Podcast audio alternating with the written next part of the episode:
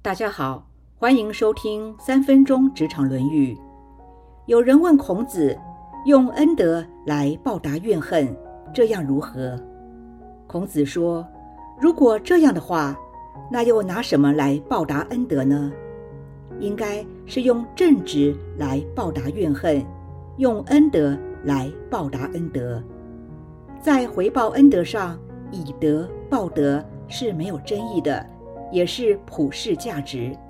对于如何对待怨恨，则是有以怨报怨、以德报怨以及以直报怨三种说法。首先谈到以怨报怨，也就是以牙还牙、以眼还眼。以道德人权的标准及因果的角度来看，这样的方式是不被允许的。所以，雨果说，最高贵的复仇是宽容，那么是不是就应该以德报怨呢？圣经中提到，有人打你的右脸，连左脸也转过来由他打；有人想要告你，要拿你的里衣，连外衣也由他拿去。老子也说：“报怨以德。”这种高尚的情操与心量。并不是一般人可以做到的。孔子是圣人，他知道圣人的标准是一般人无法达成的，所以他就以接地气的方式来告诉我们要以直报怨。以直报怨是用正直的方式来回报，可以是选择宽恕、原谅，也可以是走司法程序，只是前提。要符合正直的原则，例如别人骗了你的钱，你可以选择不原谅他，或者以诉诸法律的方式讨回来，但是不可以用欺骗的方式或者是暴力的行为，再从对方或他人的手中把钱拿回来。办公室中若有同事诋毁自己，我们可以不理会，或者请他人仲裁。当然也可以走法律途径，但是就是不要去诋毁对方，加大伤害。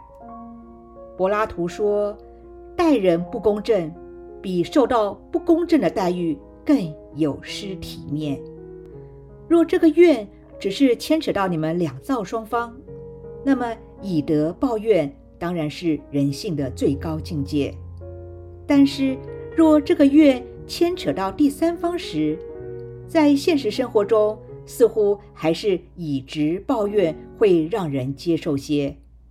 就像捉到一个危害社会治安、诈骗无数人的骗子，若非当事人，其他人都不能要求受害者既往不咎或者以德报怨。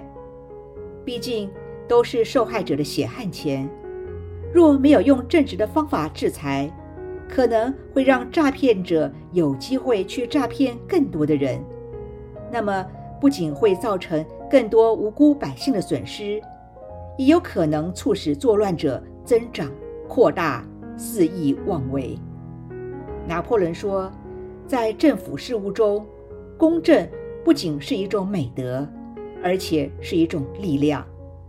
老子的《道德经》也说：“公乃全，全乃天。”身为管理者，应该就事论事，以德报德，以直报怨。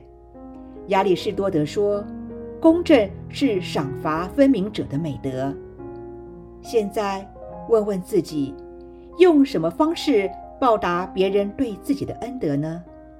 对于怨恨，自己又是怎么处理的呢？以上原文出自《论语·宪问篇》，或曰。以德报怨，何如？子曰：“何以报德？以直报怨，以德报德。”今天的分享就到这，祝福平安喜乐。